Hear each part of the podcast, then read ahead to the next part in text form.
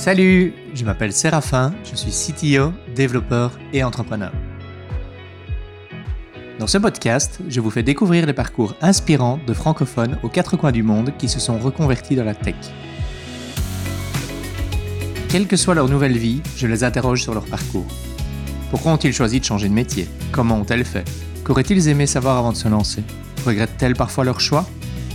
Si tu envisages une reconversion ou que tu as déjà fait le grand saut, ce podcast est fait pour toi.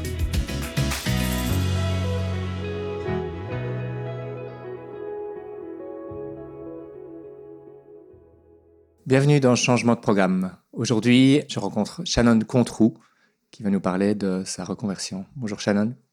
Bonjour Séraphin. Tu vas bien? Super, super. Cool. Bah, merci d'être là aujourd'hui. Euh, ça me fait super plaisir de t'avoir et que tu puisses répondre à mes questions. Je voulais savoir d'abord, est-ce que tu voulais me parler de toi en quelques mots, me dire un peu euh, ce que tu fais, d'où tu viens? On creusera sur chacun des points, mais dresser un rapide portrait de... Alors du coup, rapidement et très globalement, si on fait le point sur mon parcours, il y a tout qui s'est super bien passé. Euh, quand j'étais petite, je voulais être maîtresse. Du coup, j'ai fait mon parcours, je suis devenue maîtresse. Et en fait, ben, grosse déception et je suis plus maîtresse. et donc j'ai décidé de changer et donc aujourd'hui je suis développeuse web dans une start-up parisienne en remote. Voilà. Ah oui, c'est un, beau changement par rapport à, ce qui était prévu à la base. Absolument. Ton métier de maîtresse, euh, ça, consiste en quoi exactement? Pour moi qui ne suis pas français, euh, ah donc c'est enseignante, mais quelle année quelle... C'est ça. En fait, j'ai fait le concours de professeur des écoles. Et donc, en fait, c'est euh, maternelle primaire. Donc, de euh, deux ans pour les plus petits jusqu'à 10, 10, 12 ans, quoi. Ah oui. Ah oui, oui, Et on fait toutes les matières. Donc, euh, musique, histoire, EPS, français, mathématiques. voilà. Ça doit être super enrichissant. Tu dois, j'allais dire apprendre, mais peut-être réapprendre plein de choses que tu avais ah ben, oubliées. oui, ça c'est clair. Oui, oui, parce que déjà, toutes les figures des carrés, des losanges, des, tout ça, on oublie. Donc clairement, quand il faut le, ré, euh, ouais, le réapprendre et le faire apprendre, euh, oui, on apprend sans arrêt, ça c'est sûr. Et tu as enseigné combien de temps après tes études, avant de changer de, de métier? J'ai enseigné deux ans. Mais ça m'a suffi pour comprendre que c'était pas ce que je voulais faire. Ok, ouais. Et euh, pourquoi justement? Pourquoi est-ce que tu as choisi de te reconvertir? Qu'est-ce qui ne te plaisait plus Alors, dans ce métier? J'ai choisi de me reconvertir parce que, en fait, j'ai adoré être en classe avec les enfants vraiment cette partie être en classe, c'était vraiment cool, même si c'est très challengeant parce que les enfants, ils sont pas faciles. Mais en fait, ce qui m'a vraiment déplu, c'est tout ce côté euh, administratif français, euh, les parents qui sont pas forcément sympas et qui sont pas très reconnaissants de ton travail, euh, le fait que tu aies un bac plus 5 et que tu sois payé au lance-pierre. en fait, et quand tu es nouveau dans l'éducation nationale, tu pas de points parce que c'est un système de points. Et du coup, moins tu as de points, moins, moins ton travail est cool. Parce que tu peux, as le choix de rien, on te met euh, là où tu, bah là où il y a personne en fait. Donc clairement, euh, tu fais un peu bouffe-trou et c'est, non, c'est vraiment pas valorisant comme métier au tout début comme ça. Euh, voilà, du coup, j'ai décidé de changer. Tout ça avec un bac plus 5. Je savais pas que c'était autant d'années d'études en eh oui. France. Ouais, ouais. C'est pas mal impressionnant de voir le manque de, de, reconnaissance pour des personnes aussi, aussi importantes au final. Ah bah oui, s'il n'y a pas les profs, euh, il n'y aurait pas beaucoup d'enfants qui auraient... Euh, ah, les parents, ils travaillent. Euh, si les profs ne sont pas là, l'éducation, elle ne se fait pas. quoi. Donc, mhm. c'est quand même les adultes de demain. Et bon, bref, de toute façon, c'est comme ça. Hein. On ne va pas refaire la politique de l'éducation nationale. Non, non, non. Mais ok, je comprends. Et pourquoi tu as choisi le, le métier de dev? Alors, en fait, ça m'est tombé dessus. On ne va pas dire que j'ai choisi. Ça m'est un peu tombé dessus. Il s'avère que euh, mon copain a été prof pendant six mois dans une euh, école euh, de formation rapide, du coup une école de code qui s'appelle la White Code School. Et il m'a dit, bah, écoute, si tu veux changer de métier, on va essayer qu'on s'aligne un peu parce que lui, il était déjà en remote et il était déjà libre en fait de faire ce qu'il veut. Et du coup, on s'est dit, bah, quitte à changer de métier, autant trouver un métier qui me donne de la liberté à moi aussi. Et comme ça, on est tous les deux libres. Et il m'a dit, euh, si tu veux, euh, tu peux tester des exercices que je donnais à mes élèves en début d'année pour voir si ça te plaît, si tu y arrives, si... Euh, voilà. Du coup, je dis, bah, go, testons, faisons ça.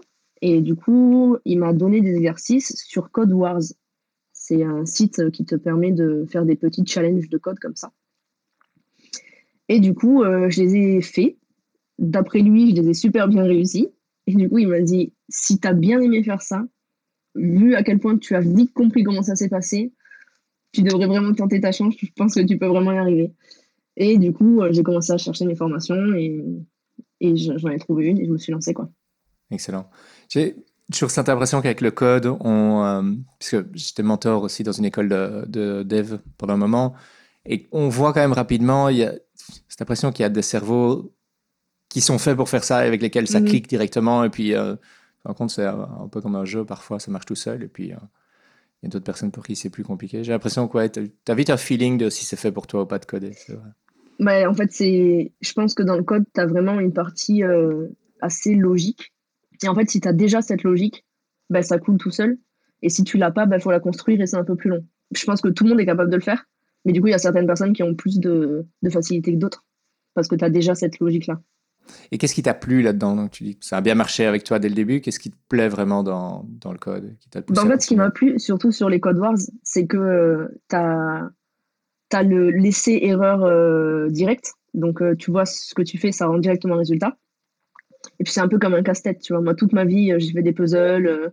toute ma vie, les, les, anneaux en ferraille là qu'il faut essayer de démêler. Enfin, j'ai passé des heures à faire des trucs du genre. Et en fait, bah, le code, c'est un peu ça. Tu toujours, as un bug et il faut que tu débugs. Et, et je trouve ça vachement motivant, ouais. Et puis après, tu as, la satisfaction d'avoir réussi et je trouve ça trop cool. C'est vraiment ça qui me plaît. Ok, oui. Donc l'aspect vraiment résolution de problèmes. Oui. Et euh, après Code Wars, justement, qu'est-ce que qu'est-ce que tu as fait Comment tu t'y es prise pour te reconvertir? Alors du coup, étant donné que je me suis dit, je peux avoir ma liberté, je pourrais potentiellement bien gagner ma vie, j'aime bien l'effet que ça fait euh, de résoudre les problèmes et de d'un peu se casser la tête sur le code. Euh, du coup, je me suis dit, bah, je vais chercher une formation. Donc en fait, on a cherché, j'ai cherché les formations, bah, What Code School, euh, le réacteur, le wagon, enfin, il y en a, enfin, il y en a un milliard. Hein. Et en fait, je suis tombée sur O'Clock. Et en tant que professeur des écoles, je me suis un peu attardée sur tout ce qui est ben, programmation, progression, les objectifs, comment ils ont construit en fait leur pédagogie. Et O'Clock avait vraiment, c'était vachement transparent. J'ai eu accès à toute leur construction, toute leur organisation. Et j'ai trouvé ça euh, hyper clair, hyper, euh, hyper bien fait au niveau euh, compétences et apprentissage. Et du coup, ça m'a intrigué et je me suis dit, bah, vas-y, je vais me creuser un petit peu plus. Et en fait, il s'avérait que c'était en remote. Donc, liberté, un des points principaux de ma reconversion. Et du coup, bah, je suis partie là-dessus. Quoi. Cool. Donc, tu as vraiment profité de ta formation pédagogique pour pouvoir analyser et choisir ta formation correctement. Et... Ouais, ouais, ouais. Ça, c'était le point euh, principal. Et, et aussi euh, les valeurs de l'école. Parce que euh, au clock, ils prenaient vachement la bienveillance, l'accompagnement, le fait qu'on laisse personne à, la ramasse. Et j'avais un peu peur de ça dans les formations rapides, c'est que c'est rapide et qu'on te laisse sur le côté, quoi. Et ça, j'avais pas du tout envie. et du coup, j'avais l'impression qu'avec O'Clock, ça n'arriverait pas. Et c'est pas arrivé. Ok. Donc, tu es contente, au final, après avoir suivi la formation, tu conseillerais de. Enfin, tu recommanderais club, tu trouves que c'était une bonne ah, chose? oui, moi je le recommanderais, oui. J'ai très peu de points négatifs. Euh. Enfin, en vrai, quand, quand, je cherche ou quand je parle à des gens qui l'ont fait, parfois on relève des points, mais je les oublie. Je les oublie instantanément parce qu'en fait, j'ai vraiment, euh, vraiment apprécié faire euh, cette formation. Excellent. Et ça a duré combien de temps cette formation? Ah, La formation, elle dure environ 5 mois, 5-6 mois en fonction de, bah, des périodes de l'année, c'est à des congés, des Noël, enfin tout ça. Et en fait, c'est trois mois de base de code. Donc, tu vas faire HTML, euh, CSS, un peu de JS, un peu de. Voilà, vraiment les bases de logique et tout ça. Après, tu as un mois de spécialisation. Donc, moi, j'ai fait la spécialisation React, où tu approfondis du coup la librairie euh, React et pouvoir plus faire les interfaces. Et après, tu as un mois de projet où tu es mis avec 3-4 euh, personnes de la promo et euh, tu construis un projet euh, de A à Z. Ok. Et le, projet que tu as construit, c'était quoi? Alors, le projet qu'on a construit, en fait, tu proposes tes projets et après, tu réalises en fait les projets que les gens ont proposés. Sur ma promo, on a eu énormément de propositions. Donc, au final, on ne pouvait pas faire tous les projets. Et donc, euh, j'ai été placée sur un projet, euh, un, faux projet, si tu veux. C'était un. C'est pas quelque chose qui était fait pour perdurer après O'Clock. Parce qu'il y en a, c'est le cas, et ils continuent à développer ça après O'Clock. Mais nous, du coup, c'était un genre de, de plateforme e-commerce euh, de vente de fringues. La formation O'Clock, c'est une formation qui est, qui est financée par le gouvernement ou c'est une formation que tu as dû payer de ta poche? Ça se passe comment? Alors, pour les euh, trois quarts des gens, ça peut être complètement finançable. Tu as euh, Pôle emploi, euh, ton compte formation, enfin, il y a plein de moyens. Mais étant donné que moi j'étais prof et du coup, vu que j'avais un peu peur de ma reconversion, je me suis mis en ce qu'on appelle en disponibilité. Et en fait, c'est tu laisses ta carrière de côté, mais tu gardes l'opportunité de dire ben en fait, j'arrête ma disponibilité, je reviens et tu récupères ton poste. Et du coup, étant donné que j'étais en disponibilité, j'avais déjà un travail, euh, j'étais fonctionnaire, pas moyen de me faire financer quoi que ce soit, donc j'ai payé la formation, euh, je me suis autofinancé. Ah oui, donc tu avais la sécurité de pouvoir revenir, mais à côté de ça, le, trade-off de, devoir payer la formation. Maintenant, si on, si on voit vraiment les choses d'aujourd'hui, là maintenant, donc tu mm-hmm. m'as déjà dit que tu étais satisfaite de ton choix. Je pense que ça transparaît lorsque tu dis que de toute façon, tu es contente d'avoir changé de carrière. Est-ce que dans ton métier de dev, tu as des avantages et des choses dans lesquelles tu te sens plus à l'aise? Est-ce que tu tires profit au final de ta précédente carrière, de ta formation précédente de professeur des écoles?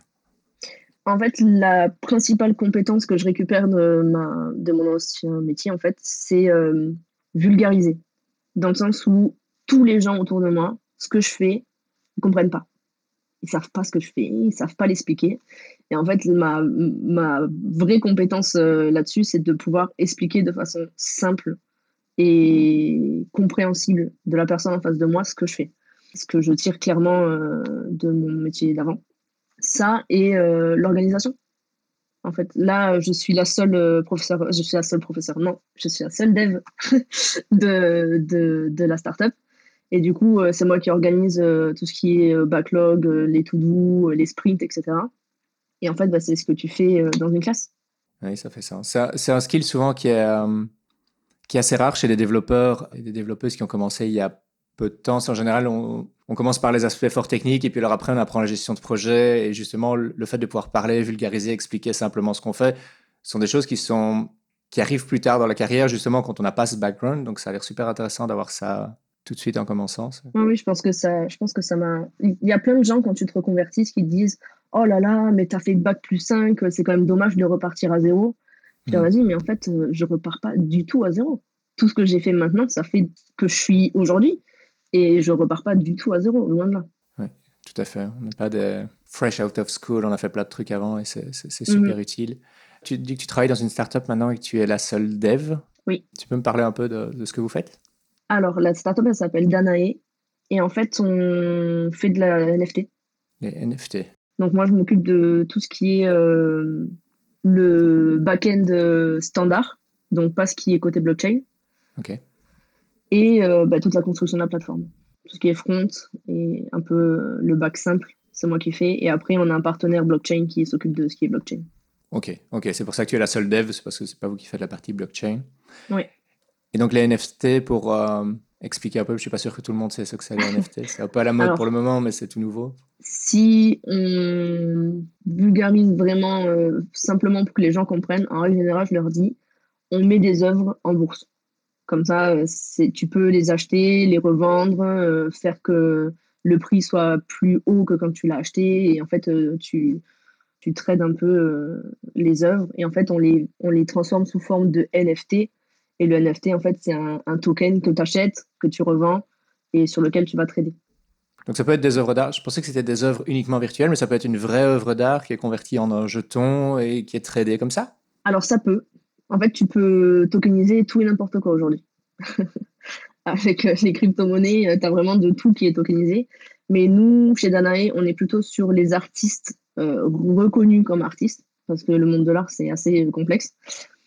Et euh, on a seulement de vrais artistes, entre guillemets, hein, euh, digitaux. Donc, c'est euh, seulement des œuvres digitales sur Danae. Ok, je vois. Bah, du coup, c'est intéressant que tu aies des skills pour vulgariser ce que tu fais et l'expliquer quand on le demande Parce que ça doit pas être, ça doit même pas être évident d'expliquer ça dans les, dans les, repas de famille ou... Ah non, oui, c'est sûr. L'oncle lointain, il comprend pas. Tu viens de me dire que tu faisais pas mal le bac de la plateforme euh, et tu as appris React dans ta formation. Mm-hmm. Comment ça se passe maintenant pour apprendre? Puisque c'est un métier, développeur, où on apprend quand même pas mal de choses régulièrement. Comment est-ce que tu apprends les nouvelles choses? Ben, Alors, euh, déjà, j'ai été dans la, un peu dans la facilité, si tu veux, parce que j'ai choisi de faire en, Node. Donc, euh, Node.js, ça se base sur du JavaScript. Donc, j'avais pas à réapprendre tout un langage en plus de tout ce qui était euh, concept back-end. Et après, euh, bah, en fait, euh, je, lis de la documentation. Et en fait, je fais.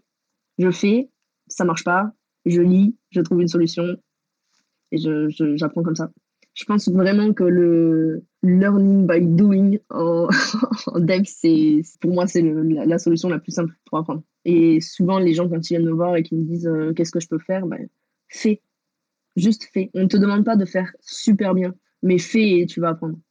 Et puis tu fais plein de fois et tu finis par retenir ou, retenir Ah oui, ah bah, ça c'est sûr. Après, tu as des automatismes, tout devient plus simple.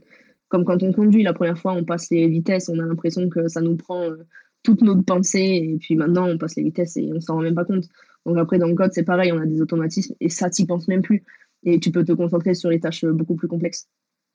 Tu dirais dans ton boulot, il y a combien de pourcents ton temps de travail où tu fais des choses complètement neuves et que tu es justement dans, ce, dans cette euh, logique de devoir essayer, chercher, être renseigné En vrai, euh, étant donné que je suis toute seule, euh, tous les jours, j'apprends mes choses. Tous les jours, je me dis, je vais faire ça comment? Bon, on va chercher. Mais je dirais 50-50 pour le moment encore. Ok. Très enrichissant du coup. Ah oui, oui. Ah bah, il n'y a pas une seule journée où je me dis, j'en ai marre de faire la même chose. si tu devais, là maintenant, recommencer ta reconversion, est-ce qu'il y a quelque chose que tu ferais autrement? Je me suis déjà posé cette question. Et en vrai, je sais pas. Je sais pas si je changerais.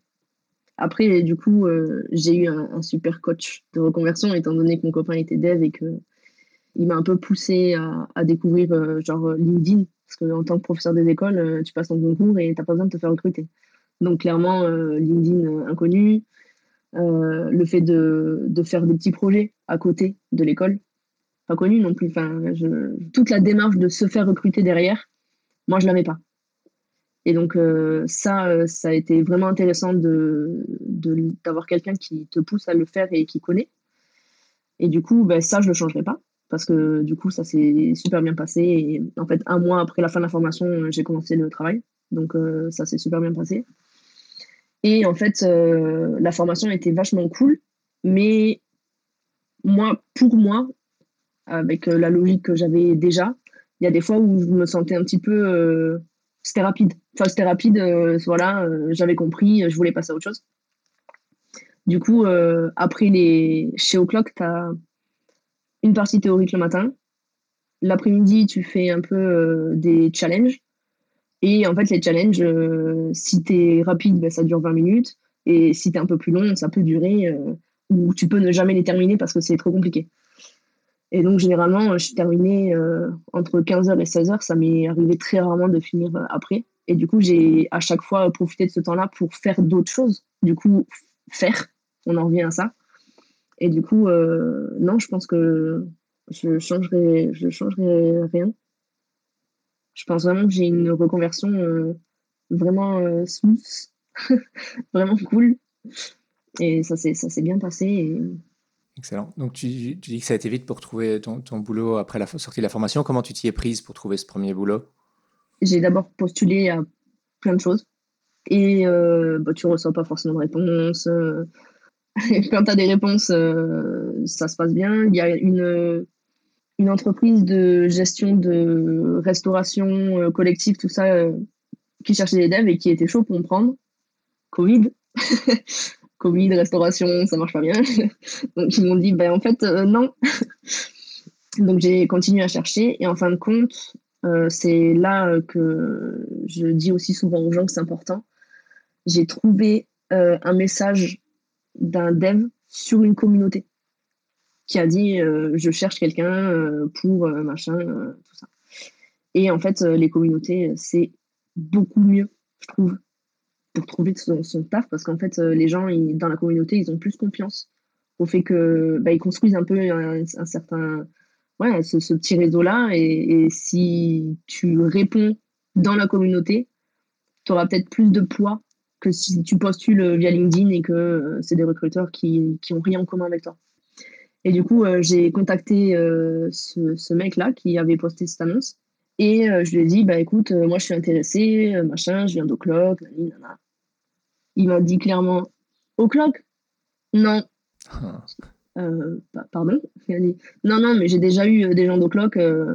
moi, ça me va pas, c'est pas les compétences que je cherche, donc désolé, mais voilà. Je lui ai dit, bah, quand même. enfin, dans ma tête, je me suis dit, bon, euh, c'est violent quand même. Euh. enfin, tu sais pas qui je suis, euh, tu sais pas. Enfin, c'est, c'est, bof de faire ça, je trouve. Mais bon, du coup, avec empathie, je me suis mis à sa place. Je me suis dit qu'effectivement, si moi-même j'avais déjà eu plusieurs candidatures de O'Clock et que ça n'avait pas fité, j'aurais certainement dit la même chose. Et du coup, je lui ai dit, bah, écoute, je comprends que tu aies des a priori.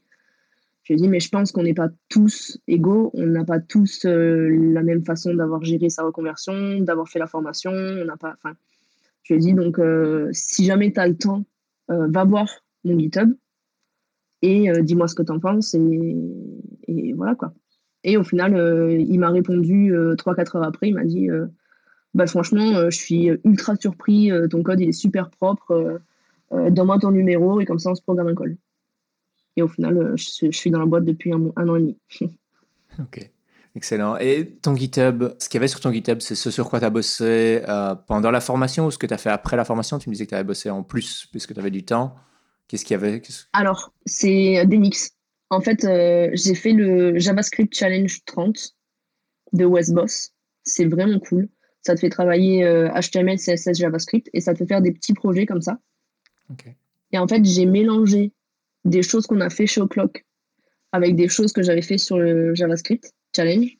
Et en fait, euh, du coup, ça m'a fait euh, deux petits projets. J'ai fait un jeu euh, du juste prix, tu vois, avec une intégration un peu sympa. j'ai fait une to-do list, pareil, avec une intégration assez cool, des, petits, des, petits, des petits trucs comme ça. Et après, j'ai fait mon portfolio en React et voilà. C'est pas mal du coup d'avoir mixé plein de choses pour montrer que tu t'appropries un peu les, Mm. Les concepts et pas juste que tu as suivi le, le, tuto de la formation ou le, Happy Path qu'on t'a proposé. Je sais plus avec qui que j'en ai parlé il y a pas longtemps et qui m'a dit euh, j'ai eu pas mal de recrutements, euh, enfin j'ai eu pas mal de gens de O'Clock en faisant mon recrutement là et il m'a dit ce qui est dommage c'est que étant donné que vous avez tous fait les mêmes challenges, ben, vous me montrez tous la même chose. Et je me dis, ben oui, effectivement, les gens, souvent, ils vont pas voir plus loin que la formation. Et du coup, ils se contentent de montrer ce qu'ils ont fait pendant la formation. Et forcément, les recruteurs, ben, étant donné qu'on est beaucoup à sortir d'Oclock, euh, ben, ils voient tout le temps la même chose et ça les intéresse plus. Quoi. Donc, euh, c'est bien de se différencier et d'aller chercher ailleurs. J'ai l'impression que c'est parfois un peu aussi un argument de vente pour les, formations comme celle-là. Pas forcément au mais d'autres formations aussi. Dire, ben, pendant la formation, tu construis ton portfolio, tu auras GitHub avec des projets à montrer. Mais euh, Ici, par exemple, sur les réseaux canadiens, je vois toujours un, clone de Twitter que je vois passer en boucle. Bah oui, mhm. parfois il y a une couleur différente, mais c'est le même projet, donc tu vois pas vraiment la façon de réfléchir de, la personne eh qui est derrière, tu vois juste le projet qui a été fait à l'école. Donc euh, oui, c'est bien, mais j'ai l'impression qu'il manque quelque chose à chaque fois avec ça. je suis d'accord. Est-ce qu'il y a une chose sur le, le métier de dev que tu aurais aimé savoir avant d'entamer ta reconversion? Euh... La chose que j'aurais aimé pratiquer avant, c'est rester assise toute la journée. Quand, en tant que professeur des écoles, je reste debout toute la journée. Il y a vraiment sur les premiers mois où je me suis dit, je vais finir euh, en flaque. Je me, voyais ramollir de jour en jour, tu vois, d'être assise toute la journée. Et euh, du coup, ça, c'est un truc qu'on ne parle jamais. Tu vois, on parle souvent euh, de la logique, euh, d'aller chercher des choses nouvelles, euh, comment on débug, des concepts très particuliers. mais en fait, ta, condition de travail, quand tu viens d'un métier qui bouge beaucoup, ça, ça j'aurais aimé l'expérimenter avant. C'est super intéressant. Et c'est vrai que ça s'applique que si tu viens d'une reconversion d'un métier où tu étais debout, puis c'est le parcours classique où tu vas à l'école, bah, tu restes assis sur ta chaise pendant tes journées entières à l'école et puis à l'école supérieure aussi. Et puis boum, tu deviens dev et tu restes assis sur ta chaise. Tu as juste une meilleure chaise quand tu es dev que quand tu es à l'école, mais ça reste pareil.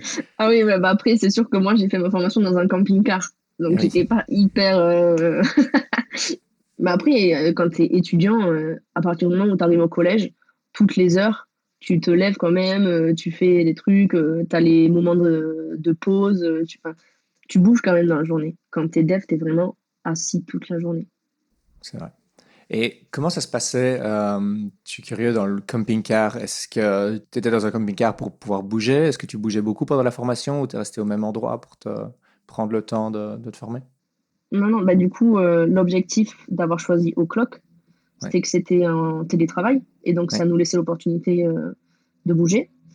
Et en fait, étant donné que moi, j'avais financé ma formation et que pendant la formation, ben, j'avais pas de chômage ou de rétribution ou quoi que ce soit, je gagnais rien, zéro. Ah et du coup, on vivait sur le salaire de mon copain. Et du coup, on s'est dit, ben, on va pas rester en France, on va essayer de trouver un endroit où c'est moins cher. Du coup, on s'est dit, ben, on connaît deux, trois personnes au Portugal, allons au Portugal. Et en fin de compte, euh, si t'es pas étudiant, si t'as pas le NIF, si t'as pas le, enfin, si t'as pas une espèce d'organisation, trouver un appartement meublé au Portugal, c'est l'enfer. On n'a pas trouvé. Et en fait, euh, mon beau-père, euh, un jour, il me dit Ouais, euh, tu veux pas aller au Portugal en camping-car? Je dis Ben, si, ça peut être pas mal. Un camping-car, ça coûte 25 000 euros, quoi. Donc, non. Mhm. je, ne les, je les ai pas. Et en fait, il m'a dit Non, mais je crois qu'ils ne le vendent pas cher du tout. ça mérite d'être vu. Et en fait, euh, on a été le voir. C'est des personnes qui voulaient s'en débarrasser. Ça faisait euh, quatre ans qu'il n'avait pas brûlé. Euh, ils ont fait le contrôle technique. Le contrôle technique est passé. Et en fait, ben voilà, opportunité. On a eu le camping-car et on a bougé le camping-car. Génial. Et depuis que tu as fini ta formation, est-ce que tu bouges encore beaucoup? Comment ça se passe avec le travail? Tu es toujours nomade là maintenant et... Ouais, absolument. En fait, du coup, tout le long de la formation, j'ai bougé avec le camping-car. Donc on a fait euh, toute la côte euh, portugaise, puis on est remonté toute la côte espagnole. Et après, bah, on est remonté euh, Covid, donc on s'est arrêté. moi, j'ai commencé du coup mon taf en remote parce que pas le choix à cause du Covid. Et ma, mon entreprise m'avait proposé de rester là en remote le temps que le Covid se calme et à partir du, de septembre, donc j'ai commencé en avril, donc de, à, partir de septembre, qu'on se retrouve tous euh, à Paris dans les bureaux. Au début, j'ai accepté. Puis arrivé en août, j'ai appelé ma, ma, ma, cofondatrice de la boîte et je lui ai dit écoute, euh, j'ai pas envie de venir à Paris. Genre euh, là, ma vie, je l'adore parce qu'on continue à bouger. On avait repris le camping-car vu qu'on était. il y avait le premier confinement là qui était un peu passé. Euh, ça s'était un petit peu calmé sur les restrictions. On avait repris le camping-car, on était parti en Suisse. Enfin bref, c'était vraiment cool. Et je lui dit, franchement, euh, je ne me vois pas euh, me poser sur Paris maintenant que j'ai trouvé bah, cette vie-là. quoi. Je n'ai pas envie. Elle m'a dit, bah, écoute, je m'y attendais un peu. Donc j'y ai déjà réfléchi. et elle m'a dit, ça serait cool que tu viennes une fois par mois à Paris. Et après, le reste du mois, tu fais ce que tu veux. Je lui ai dit, bah, ok, bon deal. Et au final, euh, Covid, Covid, Covid, Covid, j'y suis allée que deux fois. et donc maintenant, on n'en parle plus. C'est voilà, on a développé toute la boîte en remote. Hmm. Et du coup, ben voilà, euh, maintenant, en fait, je pense qu'elle avait des a priori sur le remote et, euh, et de voir que tout fonctionne bien, que l'équipe elle tourne bien, qu'on s'entend bien, que ben, maintenant on n'en parle plus et on est en remote quoi. Ok, cool. Ouais, donc tu es vraiment passé par chaque fois tout juste en disant ok, j'en viens à Paris et puis finalement. Mm. C'est cool, c'est cool. Bah, c'est un des avantages, je pense, aussi de la, de la Covid et du travail en remote, c'est que ça a montré à pas mal d'entreprises que c'est tout à fait possible, surtout pour des métiers, métiers de dev, de travailler à distance et, de se voir une fois de temps en temps. Mm-hmm. Hum, tu disais que vous avez monté toute la boîte, que tu es la seule dev. Comment ça se passe justement pour avoir un premier métier de dev dans une boîte qui grandit, d'être la seule dev? Comment tu te sens dans cet environnement sans avoir de dev senior à côté de toi qui travaille, sans être vraiment entouré dans une grande équipe? Comment est-ce que tu vis ça? Bah alors, sur les deux premiers mois quand je suis arrivée, en fait, ils avaient pris un dev euh, en freelance, donc qui s'occupait des recrutements, qui s'occupait un peu de créer euh, l'architecture de la plateforme euh, front. Et du coup, là, sur les deux premiers mois, en fait, j'ai eu ce petit mentoring de rentrer dans la boîte, commencer à faire la plateforme et mettre un peu les bases, tu vois. Et, et, après, ben, les cofondateurs, ils ont dit, bon, là, je pense que sur les prochains mois, on va pas avoir des choses exceptionnelles à faire. Donc, je pense que Shannon, tu vas être capable de le faire. On vire le freelance. Enfin, on vire le freelance. On le met de côté et on le reprendra quand on aura de nouveau le, des grosses fonctionnalités à mettre en place, etc. Au final, ils l'ont jamais rappelé. Donc en fait, euh, ben, à, faire, à prendre des initiatives, à, apprendre à... Bah ouais, en fait, euh, j'ai continué à apprendre pendant les, les mois où on n'a pas fait apparemment grand-chose, mais qu'on a quand même fait énormément de choses. Et en fait, ils n'ont pas ressenti... Enfin, ils ont vu que j'avançais bien et ils l'ont jamais rappelé, quoi. Mais euh, il y a des fois où je me dis, j'aimerais bien avoir quelqu'un avec qui partager, parce que parfois, tu sais pas si tu fais bien, tu sais pas s'il n'y a pas une autre solution. Parce que potentiellement, tu as, choisi ça, mais il y a tellement de solutions que peut-être que la personne à côté, elle aurait, elle aurait déjà entendu, elle aurait déjà fait quelque chose qui pourrait euh, t'amener plus, tu vois. Donc, je pense que quand tu es tout seul, tu apprends quand même moins que quand tu travailles en équipe. Justement, comment va la boîte maintenant? Est-ce qu'il est prévu qu'à un moment ou à un autre, vous grandissiez, que tu aies quelqu'un d'autre qui travaille avec toi? Est-ce que tu as déjà réfléchi à si ça arrive, est-ce que c'est quelqu'un de plus junior qui viendrait et que tu prendrais le lead ou justement tu préférerais à ce moment-là avoir quelqu'un de plus senior? Eh bien, en fait, euh, on lance la nouvelle plateforme euh, dans, là, là, dans trois semaines. Et du coup, euh, c'est là que normalement, il devrait commencer à y avoir des, des ventes et des entrées d'argent, parce que pour le moment, on est basé sur les fonds des investisseurs. Et du coup, là, euh, il y a certaines personnes qui sont parties, etc. Et du coup, j'ai dit à, ma cofondatrice, écoute, euh, là, euh, moi, je commence à avoir un taf de ouf entre le front, le back, la gestion du partenaire blockchain, parce que en vrai, travailler avec des partenaires, c'est limite un taf à plein temps de les gérer. Et je lui ai dit, s'il y a des gens qui partent, ça serait pas un plus que d'avoir quelqu'un d'autre. Voilà. Elle m'a dit oui, mais je comprends, on va prendre une autre personne. Et du coup, là, on est en train de, rédiger la, fiche de poste. Et du coup, euh, j'aimerais bien prendre quelqu'un. Euh, en vrai, junior, euh, senior, je pense qu'on peut tous. en fait, à partir du moment où tu partages, je pense que chacun on peut s'amener des choses. Mais de toute façon, d'après le budget alloué au, au, poste, ça ne sera pas un senior. Mais je pense que c'est quand même super cool parce que à partir du moment où tu peux partager, tu as plus d'opportunités, c'est sûr. Oui, c'est ça, tu peux. Règle le fait de, fois de verbaliser les choses, ça va t'aider à régler des problèmes euh, plus rapidement, devoir en parler à quelqu'un, puis avoir deux cerveaux qui réfléchissent à la même chose, peu importe le, niveau d'expérience en dev, deux cerveaux qui réfléchissent à la même chose, je pense que ça vaut de l'or. Ah, mais clairement. Puis du coup, moi j'ai ma logique, mais en vrai, euh, tu peux coder euh, la même fonctionnalité une milliard de façons possibles. Donc d'avoir deux façons possibles, c'est déjà mieux qu'une seule qui est la mienne. Et donc, du coup, c'est toi qui vas t'occuper du processus de recrutement. Tu disais que tu es en train de rédiger, c'est toi qui vas faire passer les interviews. Oui. oui, en fait, du coup, je suis euh, CTO euh, malgré moi, si tu veux. Ouais, je m'occupe mhm. vraiment de toute la partie technique parce que de toute façon, toutes les autres personnes de la boîte, ils comprennent pas. Donc, euh, Et comment tu te sens par rapport aux interviews que tu vas faire passer? Bah, En vrai, ça va. Hein. J'y suis passé il n'y a pas longtemps. Je pense que je vais pas être le genre de personne euh, vilaine. Donc les gens, ils vont pas se sentir euh, oppressés euh, par le, par le, moment d'échange. À partir du moment où la personne elle se sent bien, je pense que tu peux librement parler de ce que tu sais faire et ce que tu sais pas faire sans te mettre la pression. Du coup, je, non, pas, ça me dérange pas du tout de faire ça. C'est intéressant ce que tu dis. je suis passé par là il n'y a pas longtemps, et donc du coup, j'ai pas envie d'être d'être quelqu'un de vilain. On a parfois l'impression que dans les process de recrutement, les personnes qui sont en face de nous n'ont pas été recrutées depuis longtemps ou ont oublié ce que c'est d'être euh, face à ça. C'est surtout que les gens, ils, je sais pas s'ils n'ont pas le temps ou j'en sais rien, mais ils sont pas très bienveillants.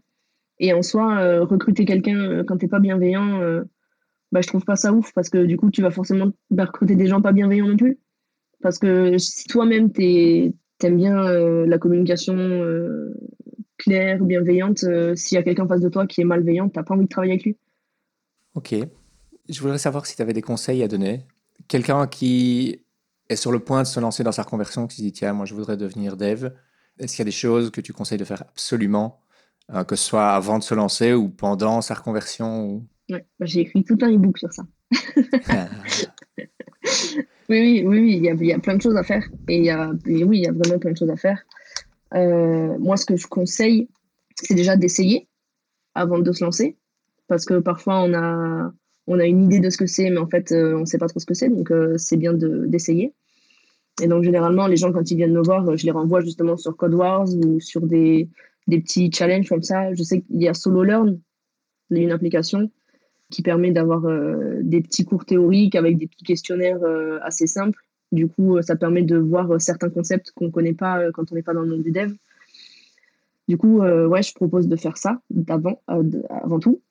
Et euh, étant donné que je suis sur un public euh, francophone, je leur dis bah, écoute, euh, si tu veux te lancer dans le dev, commence à apprendre l'anglais. Parce que tout le monde ne parle pas anglais en France. Et que si tu parles pas anglais dans le dev, bah, tu loupes 90% de ce qui se passe dans ta communauté. Donc, l'anglais. Et puis après, une fois que tu es lancé et que ça t'a plu, ce que tu as fait, bah, moi, je leur dis de faire des choses justement, je leur, je leur ai donné, enfin, sur mon ebook, il y a le, lien pour ce fameux challenge JavaScript. Dans CodeWars, il y a des collections de challenges. Et euh, il y a une collection en particulier euh, pour euh, apprendre à faire du JavaScript qui est ultra bien faite. Et quand je suis tombée sur ça, je me suis dit, mine d'or. Du coup, je partage ça. Oui, il y a, y a, plein de petites choses en fait à faire en parallèle de sa formation et avant sa formation. Ok, excellent. On mettra le lien vers ton, ton e-book dans la description si nos auditeurs, nos auditrices veulent avoir plus de conseils à ce niveau-là. Euh, est-ce qu'il y a des choses que tu conseillerais d'éviter? Euh, ben, Se reposer sur ce que tu as appris dans la journée. Les concepts qui sont tellement euh, éloignés de ce qu'on a dans notre réalité quotidienne que si tu te dis, OK, j'ai compris, et tu vas faire autre chose, le lendemain, tu reviens, il n'y a plus rien. Clairement, il y a certains concepts, euh, si vraiment tu te dis, OK, j'ai compris et que tu fais autre chose, si tu n'as pas cherché à, faire ou refaire ou à mettre en pratique ce que tu as appris, tu l'oublies quoi. Tu l'oublies aussi sec parce qu'il y a vraiment des concepts, parfois c'est très compliqué. C'est ouais, c'est abstrait. c'est Donc oui, ne pas se reposer sur euh, j'ai compris. On en revient encore à l'idée de faire le plus possible et de, mettre les mains dedans pour s'approprier les concepts. Ah oui, ça, ça on le dira jamais assez. Hein. Franchement, il faut le faire. Mais, mais pas que dans le dev. Hein. En règle générale, quand tu apprends, si tu mets pas en pratique, t'oublies. C'est comme les langues. Hein. Combien de fois j'ai entendu des gens dire Oh, mais oui, il fut un temps où je parlais super bien italien, mais ça fait dix ans que j'en ai pas fait. Et du coup, je ne parle plus. Ben oui, normal. Oui, c'est ça. Et à l'école, on nous apprend à étudier les temps primitifs par cœur quand on fait de l'anglais ou du néerlandais ou d'autres langues. Et puis au final, j'ai l'impression que c'est, seulement quand tu parles que tu commences vraiment à, comprendre. Ah oui, bah, clairement. Ok. Euh, pour quelqu'un qui fait sa reconversion toujours, où est-ce que tu conseillerais d'aller pour trouver de l'aide? Que ce soit des questions par rapport à son parcours de formation ou même des questions par rapport à, ben, son métier de dev. Tu disais, tu passes beaucoup de temps à te renseigner. Donc, mhm. Quand tu te lances dans le dev, en tout cas, tu rentres dans une communauté assez exceptionnelle.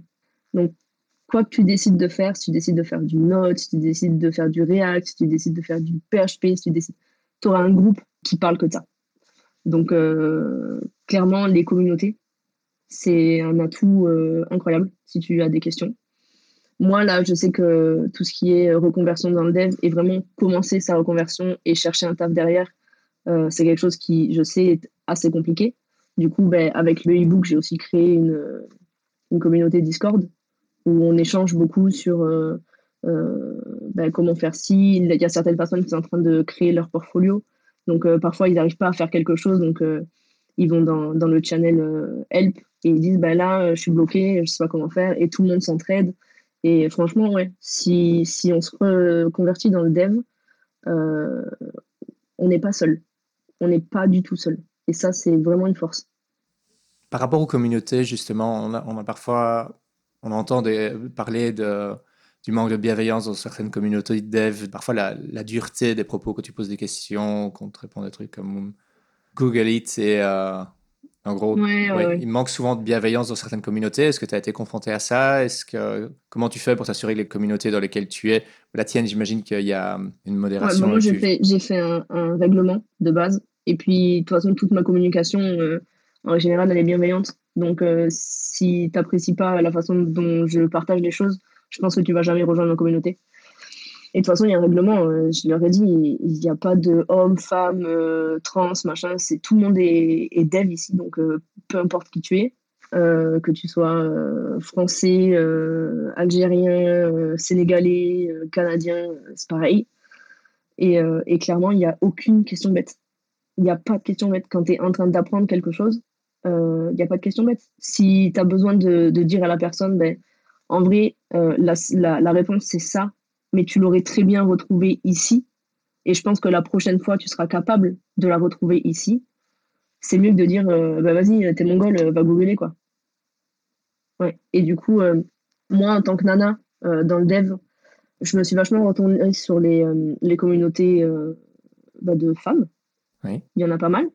Et du coup, généralement, ben, elles sont quand même euh, vachement plus bienveillantes. Et après, euh, j'ai pas vraiment eu le cas où, pour moi en tout cas, j'ai pas eu le cas où on, m'a bâché comme ça, où on m'a dit non mais n'importe quoi, euh, renseigne-toi, c'est pas arrivé. Mais j'en ai vu certains sur les Reddit ou sur, sur certaines communautés où effectivement il y a écrit va lire ce putain de manuel. oui, c'est ça. Bah, c'est ce qu'on voit au final, puisque j'ai l'impression que ce qui est public, les forums, si on va sur Reddit, sur Stack Overflow, on a parfois un peu le, mauvais côté des choses et la façon dont les gens se comportent sur des trucs qui sont totalement publics. Mhm. Et puis euh, les communautés, comme tu dis, qui sont moins publiques, qui sont un peu plus fermées, et dans lesquelles on, comment est-ce qu'on dit ça en français, tu lead by example en montrant que oui, oui, si toute ta communication est bienveillante, forcément, ça va attirer des gens et ça va, ça va donner l'exemple sur, bah oui, on peut le faire de façon bienveillante. Regardez, on se sent mieux ici. Puis en vrai, euh, sur les communautés, tout le monde est là euh, pour la même raison. Donc déjà, ça te fait un point commun avec les gens. Ce que je disais tout à l'heure, c'est que tu n'arrives pas sur le site euh, par hasard euh, et du coup, tu lis ça et tu dis, bah, il est nul, lui. Non, non, tu es dans une communauté et, forcément, c'est des gens un peu comme toi. Donc, Ok, super. Est-ce que tu aurais une ressource à conseiller, une ou plusieurs ressources, livres, on va mettre ton e-book dans, dans, les liens du podcast, mais un site web, un événement, n'importe quoi à conseiller? Euh, bah, j'en ai déjà, j'ai déjà sorti pas mal de, ressources, je pense. c'est vrai. Le code sur les livres, euh, j'ai jamais, euh, j'ai jamais fait.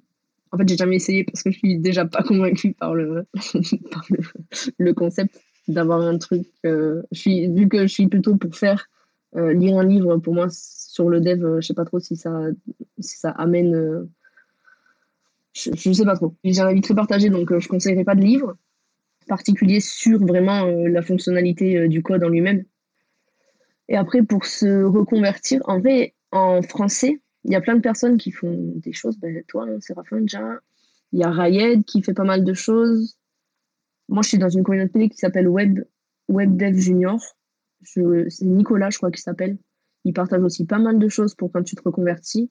Enfin, je sais qu'il y a vraiment euh, pas mal de devs qui, je pense, ont un peu galéré ou qui voient que les devs juniors galèrent un peu à trouver du taf ou à se reconvertir et qui partagent vraiment beaucoup de choses. Donc je pense que c'est des personnes qui ont beaucoup de ressources et, euh, ça c'est pas mal. J'ai l'impression qu'on est un peu en train de se rendre compte que c'est bien joli de vouloir engager des devs seniors partout, mais que si on ne forme pas les juniors et si on n'accueille pas les juniors sur le marché du travail, on va vite se retrouver dans une situation super complexe où on n'a plus personne pour l'immense besoin en dev qu'on a. Le truc, c'est que voilà, les devs juniors, ils sont super stigmatisés. Alors oui, il y a des gens qui se lancent et qui n'ont pas bien appris et qui font des choses pas super bien, mais bon, s'ils apprennent pas plus, euh, on va pas, ça va pas arranger la chose. Mais après, il y a aussi des devs juniors euh, qui n'ont pas à être stigmatisés parce qu'il y a des gens, ils font des trucs euh, incroyables alors qu'ils sont juniors, tu vois. Et je trouve ça trop dommage de se dire, ah bah non, t'es junior, laisse tomber. Alors que ça se trouve, il est quatre fois plus capable qu'un senior qui a rien appris depuis cinq ans, tu vois. Oui, c'est vrai. je dis souvent aux personnes de déjà pas mettre en gros en avant, je suis dev junior. Dis juste que tu es dev et puis alors après on verra. Discute euh, mhm. en fonction de tes skills. C'est pas un flag que tu dois absolument mettre en disant je suis dev, oui, mais non, je suis junior. Tu es dev, tu écris du code, tu vas en faire ton métier, tu es dev, point. Il faut... Mhm. Ouais, absolument. Ok, cool, excellent. Euh, est-ce que tu as quelque chose, un mot de la fin, quelque chose que tu voudrais dire avant qu'on se quitte? Si vous hésitez à vous reconvertir dans le dev parce que vous ne savez pas si vous pouvez être capable de le faire. Franchement, tout le monde est capable de le faire. Je pense sincèrement que tout le monde est capable de le faire. Alors, Il y en a, ils vont le faire en six mois, il y en a, ils vont le faire en deux ans. Mhm.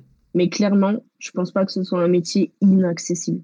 On n'a pas besoin d'avoir un, un doctorat en mathématiques ou, ou, quoi que ce soit. En vrai, il y a vraiment des notions euh, de, de, logique simple que tout le monde peut apprendre. Non, franchement, euh, si tu veux te lancer dans le dev, euh, fais-le. C'est vrai que c'est un peu une légende, j'ai l'impression. Le, les maths, c'est important pour être dev. Moi, je suis pas super bon en maths et euh, je fais jamais de maths, très rarement de maths. Donc, tu fais beaucoup de maths, toi, dans ton métier? Bah non. Voilà. Non, non, c'est des rares fois où, où tu vas euh, avoir besoin de traiter euh, de la donnée ou du coup, tu vas faire un petit peu de maths. Mais franchement, c'est des maths très accessibles. On n'est pas... À part, t'es pas data scientist quand tu es web dev, tu vois. Donc, euh, c'est OK. Oui, tout à fait. Il y en a certainement qui le font, mais c'est bien ce que tu dis de tout le monde peut y arriver certainement, puisque j'ai l'impression qu'on a, a, besoin de vraiment une grosse diversité, même au niveau de la façon de fonctionner, au niveau de la façon dont le cerveau fonctionne, on a besoin de cette diversité-là pour, pour pouvoir trouver plusieurs solutions au même problème et, et, avec des problèmes différents. Il y a des personnes qui sont plus efficaces que d'autres. On a vraiment besoin de cette diversité-là dans le métier. Ah, mais c'est sûr. Donc, euh, pas hésiter. Si le milieu t'intéresse, euh, fais-le. Excellent. Eh bien, merci beaucoup. Merci d'avoir partagé tout ça avec nous. C'était cool. Génial. À bientôt. Ciao. Merci à Mélanie Gionnet pour les super nice visuels du podcast. Merci à Jérémy Collado de WonderProd pour la production sonore et ses conseils sur la création du podcast. Et merci à Julie Gillet de la Fabrique des mots pour ses conseils en communication et promotion. Voilà, changement de programme, c'est fini pour aujourd'hui. J'espère que tu as aimé cet épisode. Si tu penses qu'il peut être utile à d'autres personnes, partage-le sur les réseaux sociaux et note-le sur ton application de podcast préférée. Ça m'aide énormément pour faire connaître le podcast. Si tu as des questions ou que tu veux me donner ton avis sur le podcast, ça se passe sur Instagram ou Twitter à cdp underscore podcast. Les liens et références cités dans l'épisode sont dans la description. À bientôt!